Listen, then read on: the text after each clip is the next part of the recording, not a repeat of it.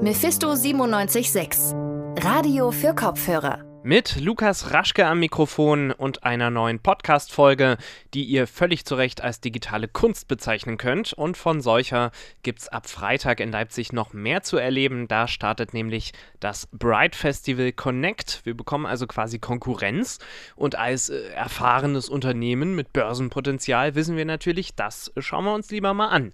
Haben wir gemacht. Eindrücke gibt es gleich. Weniger kunstvoll, aber umso wichtiger ist auch im Jahr 2020 immer noch die Hilfe für Geflüchtete. Viele sind schon seit fünf Jahren hier und versuchen Anschluss zu finden. Dabei helfen unter anderem die Johanniter in Leipzig mit einem speziellen Patinnenprogramm. Wie das funktioniert, erfahrt ihr ebenfalls bei uns im Podcast. Schön, dass ihr eingeschaltet habt. In diesem Jahr ist uns ganz besonders bewusst geworden, wie wichtig die Digitalisierung ist. Wahrscheinlich schießen jetzt vielen direkt Begriffe wie Homeoffice, Homeschooling oder Zoom in den Kopf. Aber Digitalisierung kann auch auf Kunst angewendet werden, so zu sehen auf dem Bright Festival Connect. Das kommt nämlich zum ersten Mal nach Leipzig. Ab Freitag kann man dann in die digitale Kunst eintauchen und meine Kollegin Wiebke Stark, die durfte sich das Ganze schon mal im Kunstkraftwerk anschauen. Sie ist jetzt bei mir im Studio, um ein bisschen darüber zu erzählen. Hallo Wiebke. Hey Lukas. Das Bright Festival kommt also erstmals nach Leipzig. Hat es denn bereits in anderen Städten stattgefunden? Also hier in Deutschland ist es tatsächlich eine Premiere. Im italienischen Florenz gab es das im letzten Jahr schon. Stefano Frake gehört zum Programmkomitee und er findet Leipzig als Veranstaltungsort für das Festival sehr wichtig, weil das Kunstkraftwerk als Veranstaltungsort in der Vergangenheit schon einige digitale Kunstausstellungen gezeigt hat. Jetzt kann ich mir unter dem Titel Bright Festival Connect noch nicht so richtig viel vorstellen. Was ist das überhaupt? Also das Festival besteht aus drei Teilen, nämlich Kunst, Musik und Bildung. Und diese drei Aspekte werden digital verbunden. Deswegen heißt es auch Bright Festival Connect. Es werden zum Beispiel Filme gezeigt, die auf den großen Wänden des Kunstkraftwerks projiziert werden. Außerdem gibt es KünstlerInnen, die Live-Sets spielen und die werden dann in Kunstwerken im Hintergrund präsentiert. Der Kreativdirektor Claudio Cascioli hat es mir auch nochmal erklärt, allerdings auf Englisch und die Qualität war nicht so gut, deswegen hier ein Overvoice. Das Bright Festival Connect ist eigentlich ein internationales Projekt, das über die Verteilung digitaler Kunst funktioniert. Der Hauptfokus liegt bei der Verbindung zwischen Ländern und Kulturen. Kunst und Musik ist klar, aber was ist genau mit Bildung im Kunstsinne gemeint? Also es werden verschiedene Vorträge rund um das Thema digitale Kunst stattfinden. Ein Thema zum Beispiel ist, wie könnte sich Museumskultur digital verändern? Klingt erstmal spannend. Außerdem kann man sich an Podiumsdiskussionen rund um das Thema digitale Kunst beteiligen. Okay, außerdem Podiumsdiskussionen, was genau ist auf dem Festival dann noch zu sehen? BesucherInnen können in die Kunst und Musik eintauchen, so zum Beispiel in der Fanesina Immersive Art Experience oder in der Aufführung von Bach Variationen über Variationen.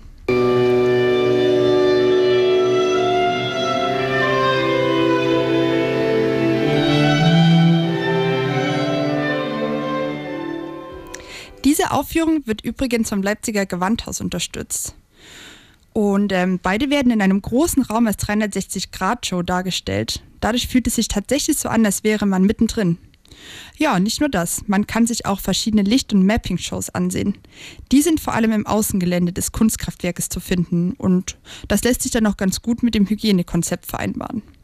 Mit Mapping-Shows sind übrigens so Projektionen von Bildern auf zum Beispiel Gebäuden oder Objekten gemeint. Apropos Hygienekonzept, wie ist das Festival mit der aktuellen Situation überhaupt vereinbar und umsetzbar? Gute Frage und auch da hat sich das Kunstkraftwerk richtig was einfallen lassen. Sie haben ein Hygienekonzept auf die Beine gestellt, damit sich BesucherInnen das Bright Festival unbesorgt ansehen können. Und Markus Löffler, einer der Initiatoren des Kunstkraftwerkes, hat mir das auch nochmal näher erklärt. Zusammen mit den zuständigen Ämtern der Stadt haben wir ein detailliertes Hygienekonzept ausgearbeitet mit vielen Aspekten, aber der wichtigste ist für die Besucher, wir werden pro Stunde 60 Besucher ermöglichen, äh, die dann im Prinzip wie im Kino jede Stunde ein Eintrittsticket äh, erhalten können und dann gehen sie auf eine Reise durch das Gebäude. Alles klar, dann steht einem Besuch also nichts mehr im Weg. Ab Freitag geht's los. Danke, Wiebke, für die Infos zum Bright Festival Connect. Flüchtlingskrise. So hat man den rasanten Anstieg an Asylbewerberinnen in Europa im Jahr 2015 genannt. Vor fünf Jahren war das Thema quasi Tagesordnung in Gesprächen und Medien. Jetzt ist es allerdings stiller geworden um diejenigen, die es geschafft haben, in Europa Schutz zu finden. Was passiert aber nach der Ankunft? Wer kümmert sich darum, dass sich Schutzsuchende in Deutschland wohl und willkommen fühlen? Das Patinnenprogramm der Johanniter soll Menschen, die schon lange in Deutschland bzw. auch in Leipzig wohnen, mit Geflüchteten verbinden. Meine Kollegin Leonie Faschian hat sich das mal genauer angeschaut und hat dafür mit Mitarbeitenden der Johanniter Leipzig gesprochen. Ich bin jetzt mit ihr verbunden. Hi Leonie. Hi Lukas. Leonie, es ist ja eigentlich, wie schon gesagt, circa fünf Jahre her, dass der Andrang an Geflüchteten erstmals so groß war. Gibt es denn das Patinnenprogramm auch schon so lange? Also das ist ganz unterschiedlich. In Leipzig gibt es verschiedene Anlaufstellen dafür.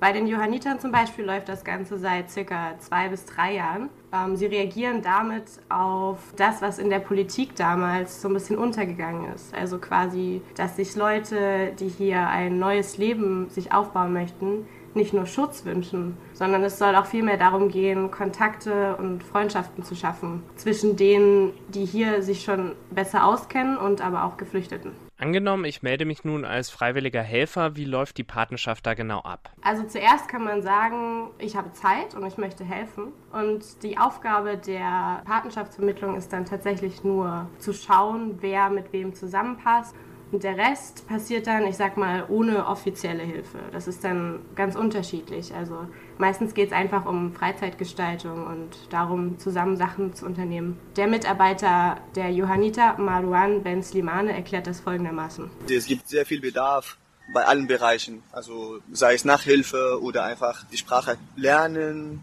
Das sind die Hauptsachen, aber auch es geht viel darum, einfach Menschen kennenzulernen, die aus äh, von hier sind, also die hier aufgewachsen sind. Hilfe wird also immer gesucht, aber laut dem Bundesamt für Migration und Geflüchtete werden jetzt im Vergleich zu 2015, 2016 weniger Asylanträge gestellt. Das heißt ja dann auch, dass weniger Menschen hier ankommen.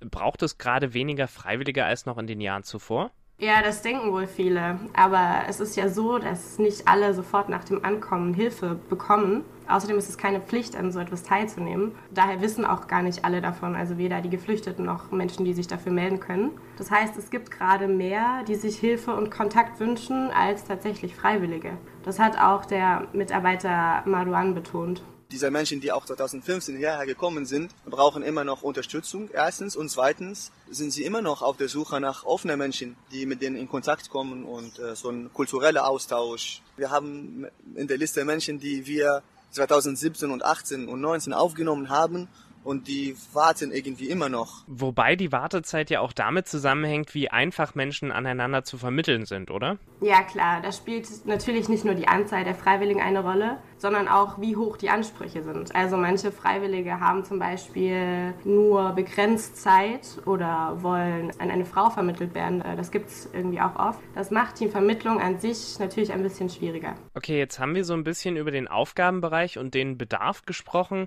Kann die Art der Unterstützung denn ausreichen, damit sich Schutzsuchende in Deutschland wohlfühlen oder fehlt da noch was? Also das können wohl die Menschen am besten beantworten, die entweder betroffen sind oder täglich in dem Bereich arbeiten.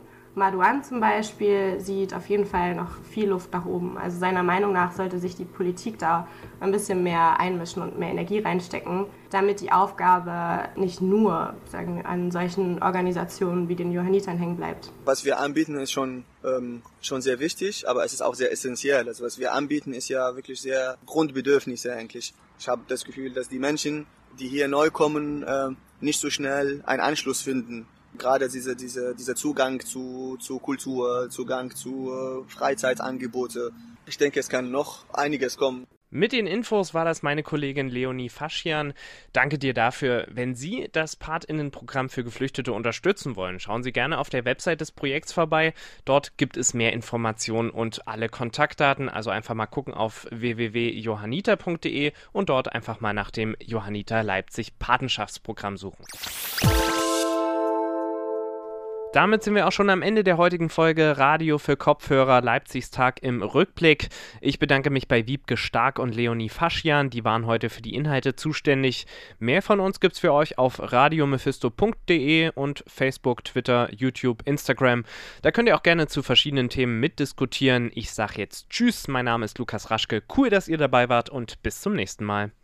Mephisto 976 Radio für Kopfhörer